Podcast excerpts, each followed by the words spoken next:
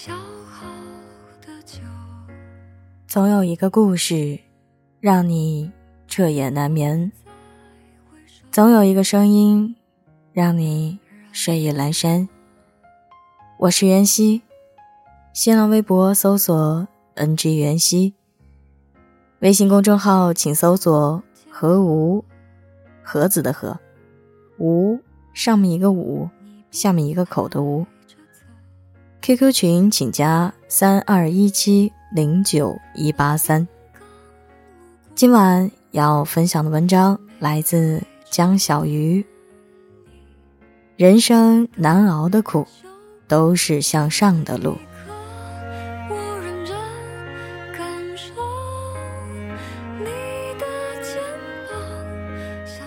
八年前，我被一个远房亲戚骗进了传销窝。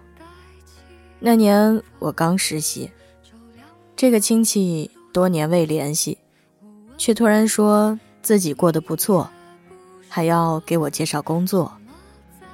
当时的我涉世未深，加上是亲戚的原因，心里完全没有防备。他借口带我游玩，把我带到一个郊区，吃饭的时候把我手机拿去，悄悄。扣掉了我的电话卡，后来又趁我不注意藏了我的行李。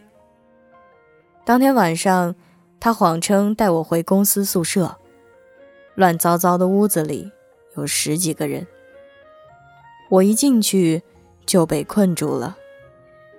我不能乱跑，天天有人贴身盯着，还要被带去上洗脑课。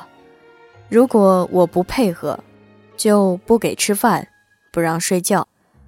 我一心想着要逃出去，但他们人多势众，脱身没有那么容易。为了博取他们的信任，我装作很顺从的样子，每天起来很早，给他们做饭、烧水、擦地板，让他们逐渐放松了警惕。直到有一天半夜，我终于找到了逃跑的机会。因为怕惊动他们，我没有带任何行李，身无分文，没有手机，我没有任何求助的办法，只能用尽全身力气一直跑。所幸路上碰到一个心善的司机，他把我带回了市区。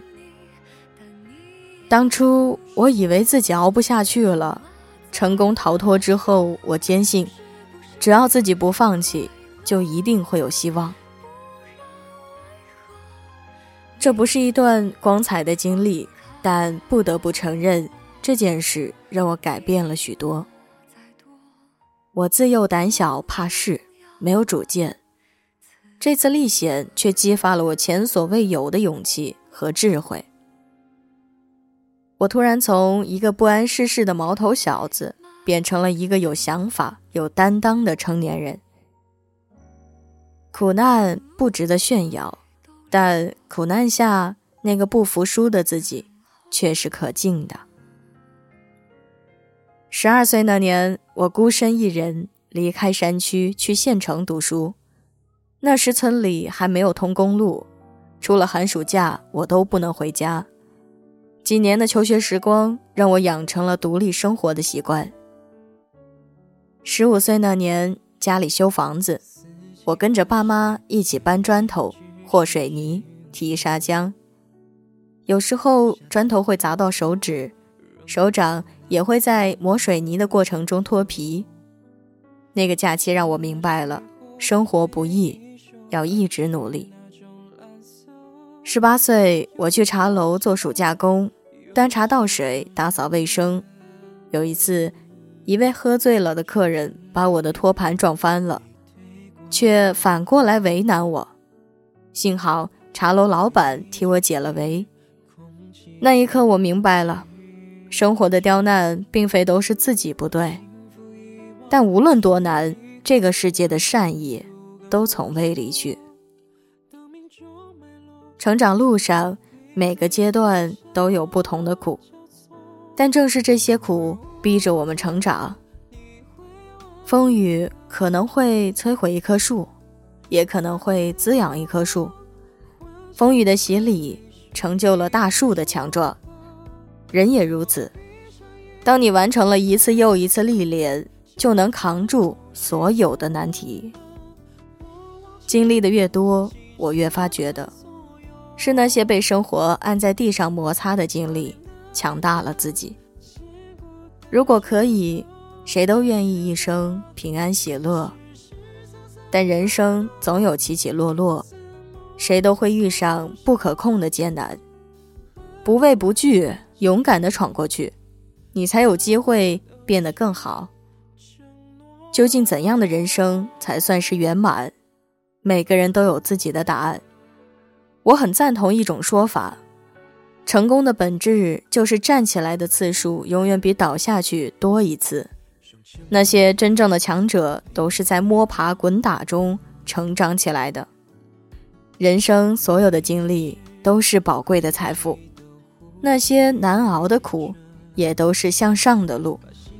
愿你历经沧桑，再回首望去，曾经的惊涛骇浪都不过是浮尘过往。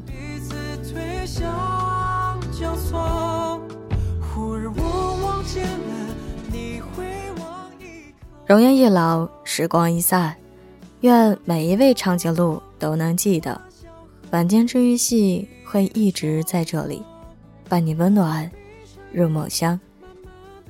感谢你的收听，我是袁熙，晚安，好梦，吃月亮的长颈鹿们。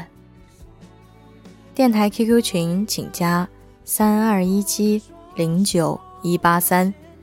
微信公众号请关注“和无”，盒子的“和”，无上面一个“五”，下面一个口。新浪微博请搜索 “ng 袁熙”。如果你有什么话想要对我说，或是身边没有适合你诉说的人，欢迎你们通过以上的方式来找到我。你愿意说？我就愿意听。我闭上眼，慢慢的睁开，这真不是梦吗？我望见了记下